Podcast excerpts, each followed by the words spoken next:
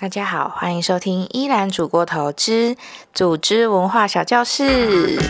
这是一个可以让你用十分钟以内的时间，快速充实你的煮饭或是厨房的小知识 Podcast。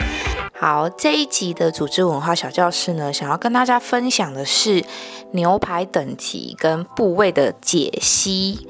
好，那为什么会想要录这一集呢？是因为我相信大家现在应该非常常自己买食材回来自己做饭吧。那要在家呢成为特级厨师之前呢，其实就是要好好了解。你们所买的这些食材到底来自哪边？部位是什么？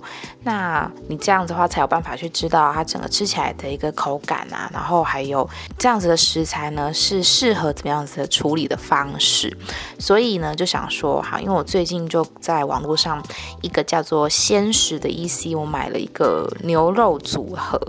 那那个牛肉组合里面包含了。嫩煎沙朗牛肉，然后小牛板腱牛排，日本骰子和牛，然后跟牛五花烧烤片，然后整个这样加起来大概一点一三公斤，只要八百四十九块，我就觉得看好便宜哦，而且现在它免运费哦。我我先澄清，我个这个不是叶佩文，好不好？我纯粹就是觉得我买到了还蛮好吃的牛肉，因为我昨天自己在家有做了烧烤啊，因为那个肉真的在家自己做起来真的很好吃，所以我才会想说，那我就来好好的推荐一下，大家可以去鲜食这个 E C 上面去购买啊。如果鲜食呢想要找我叶佩也是没有问题啦。好，那话不多说，我们今天就进入我们的正题，就是先来介绍一下呢我们的牛肉。好，那今天要跟大家。介绍的呢，其实分三个部分，一个是牛肉的产地跟等级，第二个部分呢是牛肉的部位，第三呢是煎牛排的一些小诀窍。所以这三个部分呢，想要依序来分享给大家。好，那牛肉部分呢，首先我们先从产地来开始说。那其实牛的产地呢，以全世界有在做这个牛的呃畜牧业来说，大概有分日本的和牛，然后澳洲的和牛，美国的牛肉，以及澳洲含呃纽西兰的牛肉这几大类，是算是比较知名的。好，那先讲第一个，就是日本的和牛。日本和牛，我相信大家。就算没有吃过，但应该也都听过，而且可以大概知道，和牛基本上就是很顶级，可以形容它就是车子界的劳斯莱斯，还有晶片界的台积电，还是精品包界的，嗯，算了，我不会买精品包，不要乱讲好了，不管是什么 Hermes 啊，还是 Chanel 啊。讲错就就就就得罪别人了，所以不说好。呃，因为日本有一阵子是有狂牛病的嘛，所以呃，台湾这边其实是禁止进口日本和牛的。那在二零一七年九月的时候正式解禁。那就算是解禁啊，其实也要符合蛮多的原则才有办法进口日本的和牛。比方说，这些牛呢一定要是三十个月月龄以下的牛只。那原因是因为超过三十个月啊，就会增加狂牛病的。呃，罹患风险，所以呃，就是台湾这边我们是禁止三十个月以上的牛只进口的。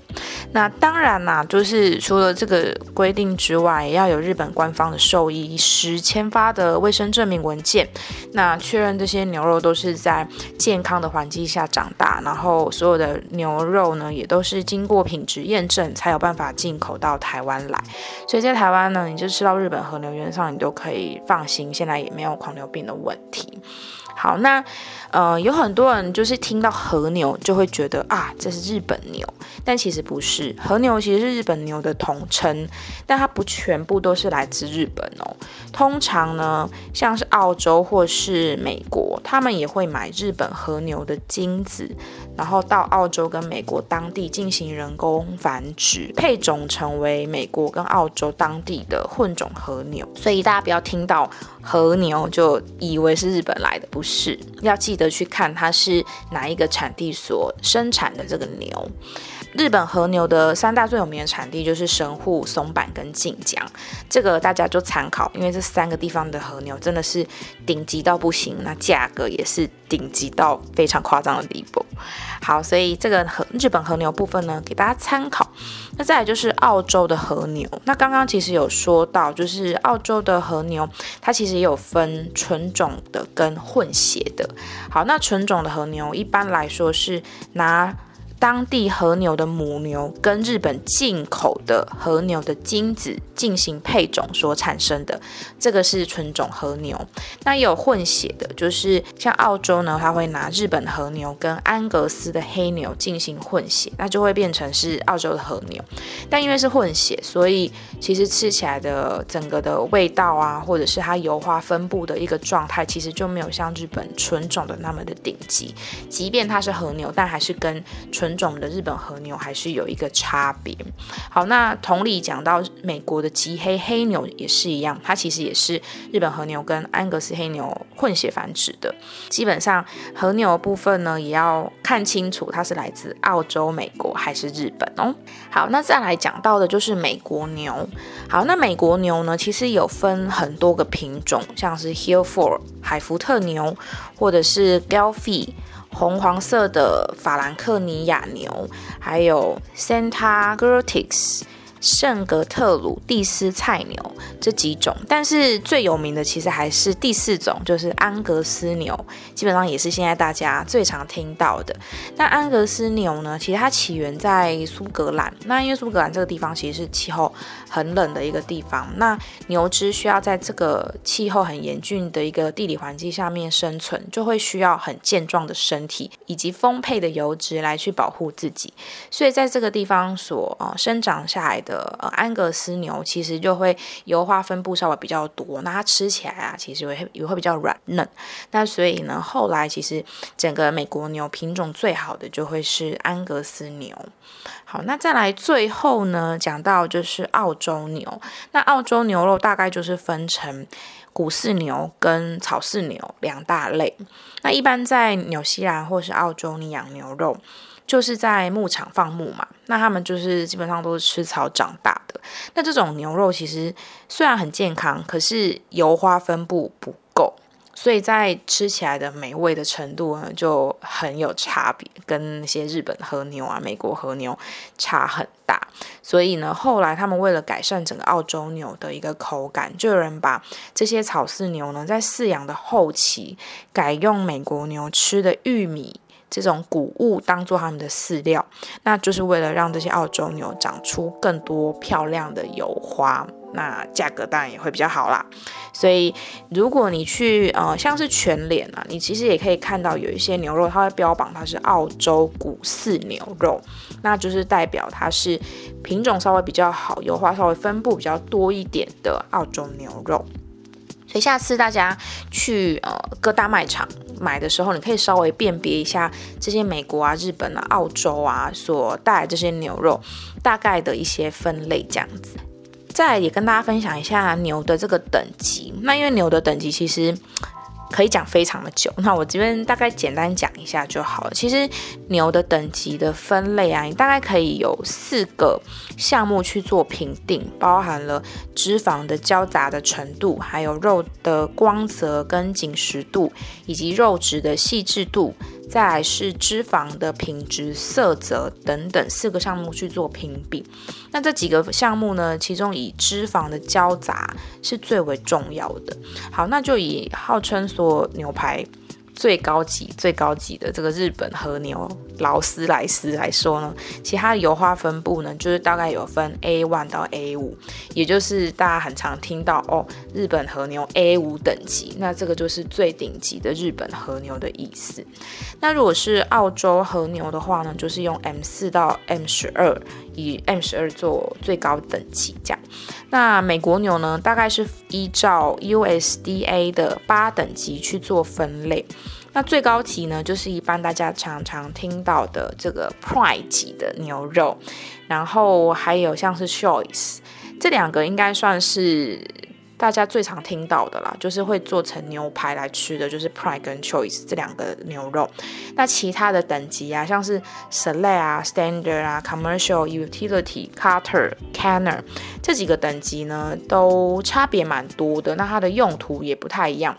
但是基本上这几个种类，你不太会去听到它标榜说，哦，它是什么 Utility，我的牛肉是 Standard，就有一点像。就是家丑不可外扬吧，就是你拿出来好像没有什么好炫耀的，但它还是一种牛肉的等级，它可能就是会拿来去做罐头啊，或者是这种比较牛肉干这种会经过大量的调味、腌制，然后晾干之后的一些产品，所以它比较没有办法品尝到牛的原味，所以大概牛化会分这几种等级。那也跟大家稍微分享一下，即便是美国牛的 Pride 等级都不及日本和牛的 A2 哦，所以大家可以想象日本和牛到底有多么高级了。好，那再来第二个部分呢，就要来跟大家分享牛肉的部位。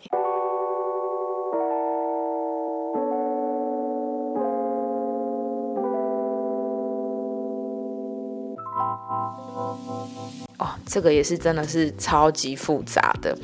我在做这个功课的时候，我想说，哇，牛肉真的是有够多种部位，其实真的很长很长，会搞混。那我们今天跟大家介绍的一个方式呢，就是我会依照顺序，部位的顺序，就是现在大家想象你眼前有一头牛，好，牛呢就是有头部嘛，然后还有四肢。然后它的身躯跟屁股，好，那我们先从最靠近头部的部位开始讲起。那以人来讲的话，最靠近头的部位其实就是我们的肩膀嘛。那所以这边呢，就是会有肩胛肉。那肩胛肉部分呢，在牛肉牛排里面呢，会有几种，就是包含了平铁牛排。板腱牛排还有一板牛排这几种，那其实大家还蛮常会搞混的，就是一板牛排跟平铁牛排，他们的英文就真的有很蛮常会写错的。就是我之前也有查了一下，像一板牛的英文呢，现在比较多人说是 Denver，那它的位置就是在你的肩胛肉的下面，牛的下面。那如果是平铁牛排，像它的英文叫做 Flat Iron，它就是在上肩胛肉。所以这这个部分呢，全部都是在讲肩胛肉，但是它会有分上下，就会有不同名称的牛排的名字。好，那它的吃起来口感呢，就是它的扎，它虽然很扎实，但中间其实带一点点软嫩的一个口感。那它适合呢，就是拿来去做呃烧烤，然后可以做五到七分熟，同时你也可以用一些酱油啊、柠檬啊，或者是油醋酱去稍微调和腌制它，甚至是煮它。那目的就是因为它稍微比较扎实嘛，所以你用这样子的调味方式，可以稍微软化一下它的肉质。那这个是在。肩胛肉的一个部分。好，那再移动到了再往下一点呢，就是啊，你的肩膀下面这边的牛的部分呢，是叫做肋脊部，就是它靠近了呃牛的脊椎，然后跟肋骨的部分。这边呢是很靠近骨头的肉质，那它的油脂含量很高，油花很多，容易爆汁。那这边有一个很好吃的部位，叫做肋眼牛排。好，这个应该也是很常我们去牛排店会听到的一个一个部位的名称。那肋眼牛排的中间，它有一块呢是圆圆的脂肪，旁边附近呢会有一个叫做乐眼心。那这个部位呢，其实就是油脂丰富而且口感很软嫩的来源。所以整个呃乐眼牛排吃起来呢，其实是真的还蛮软的，它的嫩度仅次于等一下会提到的菲力牛排。那所以像这样软嫩的一个牛排呢，建议不要煮超过五分熟啦，就是让整个你吃起来可以感受到原本牛肉的那个软嫩的一个肉质的口感是最棒的。好，所以这个是在乐眼牛排的部分，在第三个部分呢，我们往下一点点，就是它是在乐眼牛排的下方，那这个部分部位呢叫做牛小排。牛小排呢，它可以作为带骨或者是不带骨。那这个部分呢，它的肉质呢比较结实一点，然后油精跟油脂都还蛮多的，所以它很适合去用烧烤的方式来料理。那因为它富有牛筋，所以呃有很多的厨师其实他是会把它煮到七分熟到全熟的，就是让它的筋呢可以比较软嫩一点，不会有那种嚼不动的问题。所以这个是我们也是常听到的牛小排。在第四个部分呢，就是纽约客牛排。那纽约客牛排的部位呢，就再往下一点点的，动到了我们快要靠近腰，但还没有到腰的位置。这块呢叫做腰肌肉。好，那对牛来说，这个。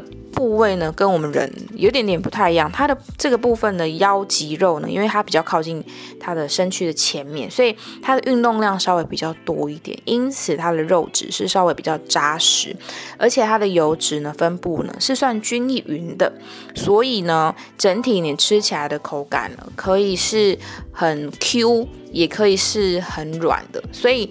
整个的做法呢，从三分熟到七分熟，甚至到全熟，都有人在做。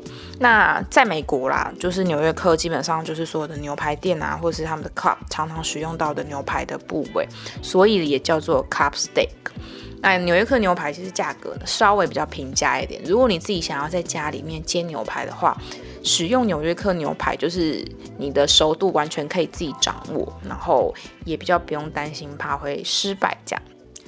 再来呢是丁骨牛排，好，那丁骨牛排其实它非常靠近纽约客的位置，也都是在前腰脊的部位。那它带骨头，它的骨头就是刚好是一个很像丁啦，就是一个 T 字形，所以英文呢丁骨牛排叫做 T-bone。这个骨头 T 字形呢，左边。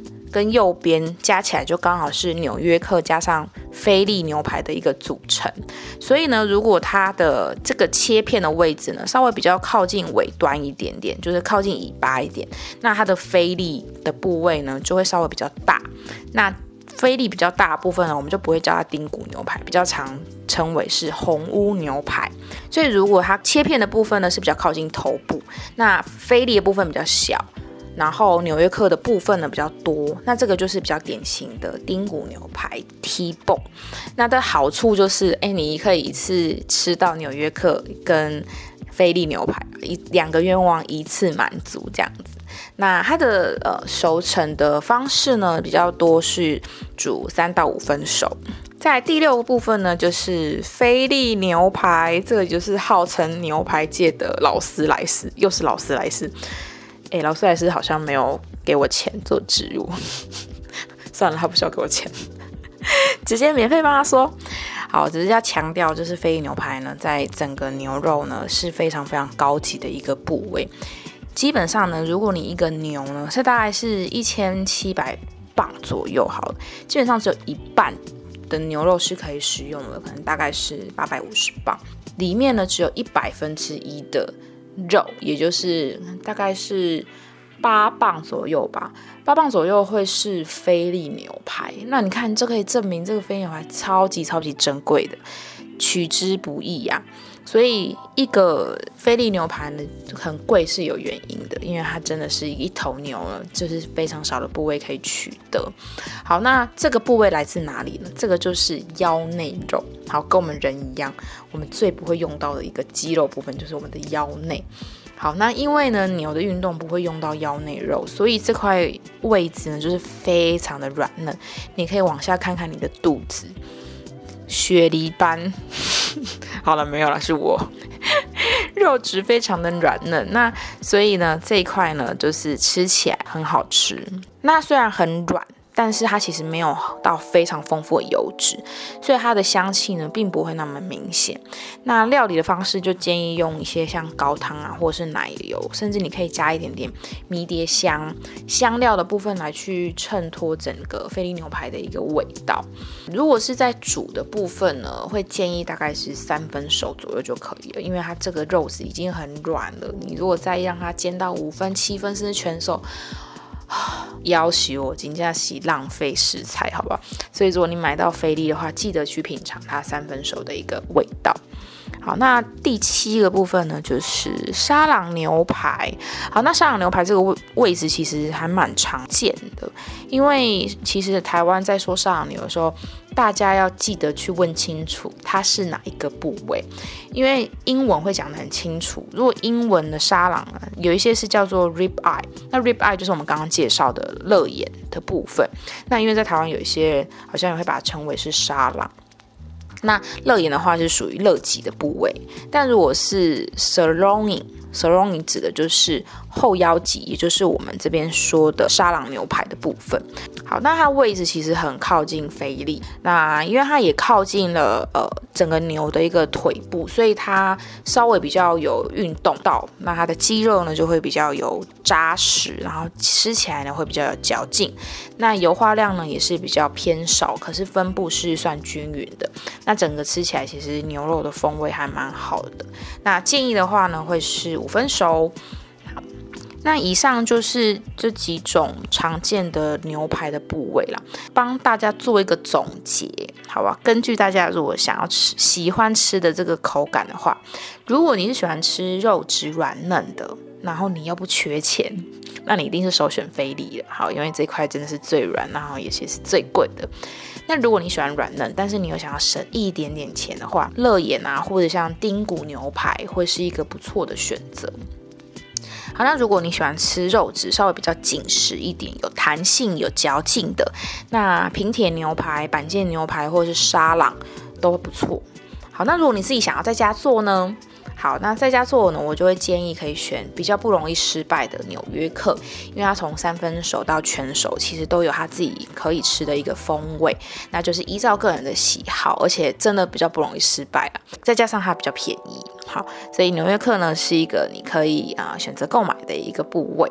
好，那有很多人会问，诶，如果我是要拿来炖肉呢，像是红酒炖牛肉啊，或者是牛腩饭啊。或是牛肉面，好，那这边的话就是不是买牛排了，而是去买牛肋条。那牛肋条就是肋骨中间条状的肉。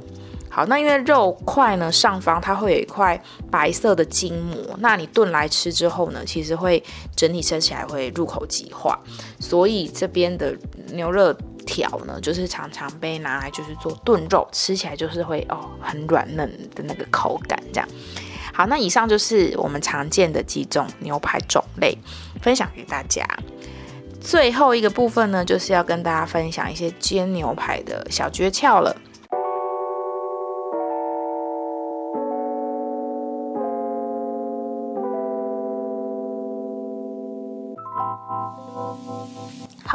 那第一个部分呢，就是你的牛排要煎之前呢，要尽量到达室温再下锅界做煎煮，千万不要整个冷冻库拿下来，然后就直接下锅煎，千万不要，好不好？因为我们中间那一块，你再煎起来，可能中间都还会是冰的。好，那牛排就是记得一定要放在室温，至少要放个二十分钟，你再下去煎它，会是一个比较好的选择。好，那第二个部分呢，就是你的调味要厚实一点。什么意思呢？就是我们在煎牛排之前，我们会在上面撒上盐巴跟黑胡椒，让牛排的本身表面呢是有一点鲜味的，去做一个基本的调味。那这边的分量你可以稍微撒多一点点，再下去煎。原因是因为 Golden Ramsy 说。你在煎牛排的时候啊，其实有大概三十五趴的这个调味，它实际是会丧失的。所以如果你放太少，本身牛排煎起来就不会有咸味，这个就有点浪费牛排本身的一个味道。那你就是要撒上厚厚的这个盐巴跟胡椒粉，才可以让这个牛排的味道呢确实的展现出来。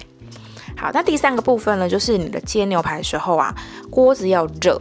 那热到什么程度呢？热到它微微的有点冒烟之后呢，你再下油，下油之后呢，就直接下牛排，然后让它呈现这个梅纳反应，把那个香气给释放出来，然后煎出一个焦糖色。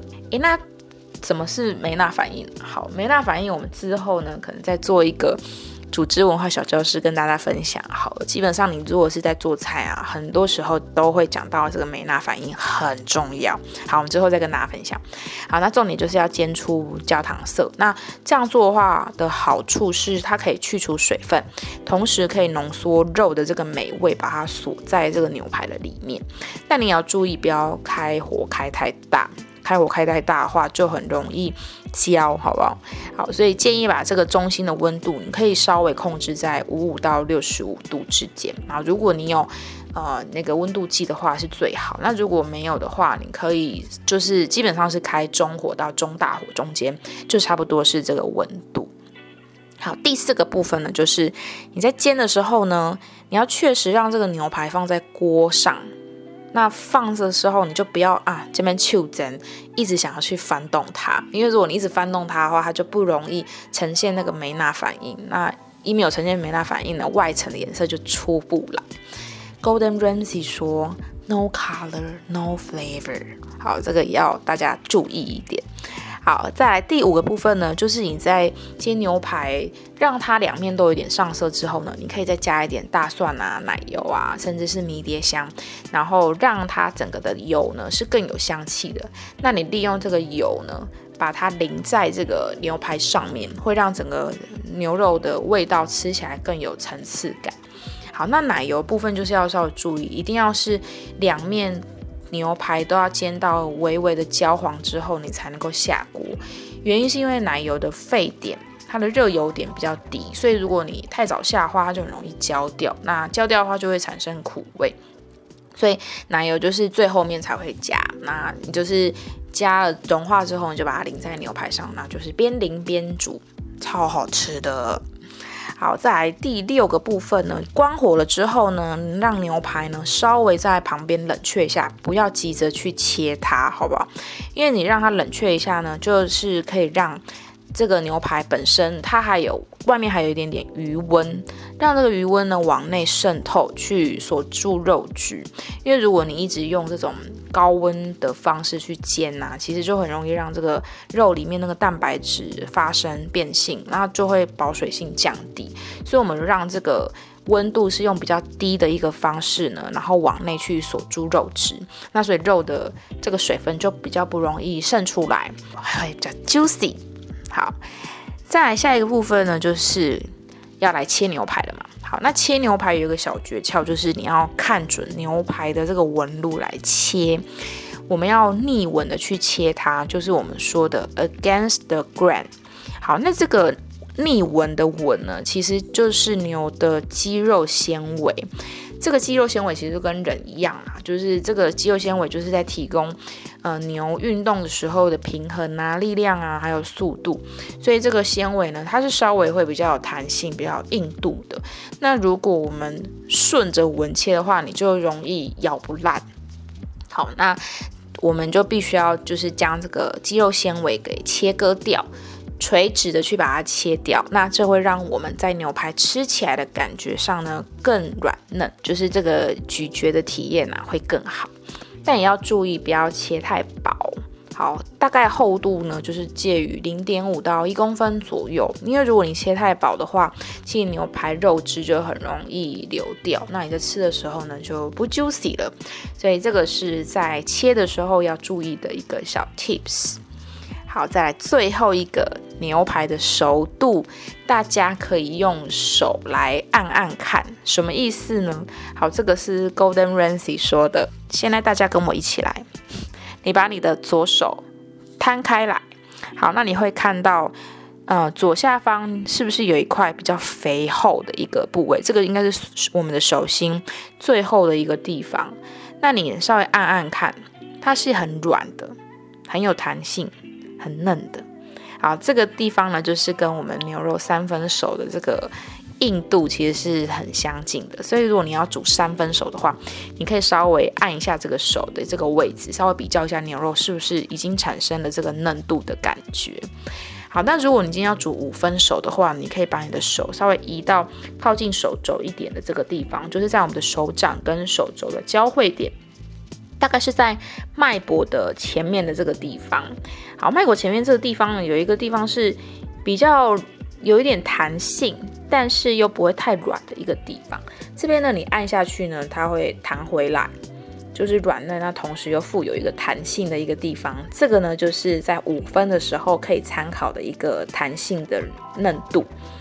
好，那最后呢，就是七分熟到全熟，就稍微比较硬一点，它有点像是你在按你的脉搏的地方，就已经有一点点微微硬了，但是你还是可以感觉到它的弹性，所以这 Golden Ramsey 教的啦，大家可以试试看。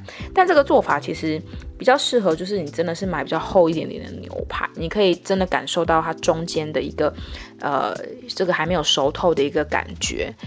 如果你今天买的是那种很薄的，像是有一些板件啊，一板牛排其实切的比较薄，那其实用这个去两侧其实就没有那么有意义，所以建议是用稍微厚一点牛排，你再去做这两侧会比较有意义。这样，那这个也是给大家参考。好，那以上就是今天的牛排等级部位的解析，以及煎牛排的小诀窍分享了。哇，今天莉莉 Coco 讲的超级多。我原本设定是这个组织的话只要讲十分钟，但我没想到这个牛排的这个学问很多诶，我发现十分钟我完全讲不完。好，那希望大家听了这集之后呢，对于牛排呢有一些了解。那你之后不管是在肉品的等级的选择上，或是牛肉的部位的选择，可以选择到你喜欢的一个味道。那当然也要根据自己的荷包做衡量啦。好，那大家如果喜欢我的频道的话呢，请不吝于在 Apple Podcast 给我五颗星的评论。那有什么问题啊，或者想要听我介绍什么、煮什么菜，都可以在 Apple Podcast 的留言评论跟我说，或者是可以在 IG 留言给我。也别忘了追踪我的 e l a n Overcooks 的 IG，拜托大家了。好，那就谢谢大家，我们下次见喽，拜拜。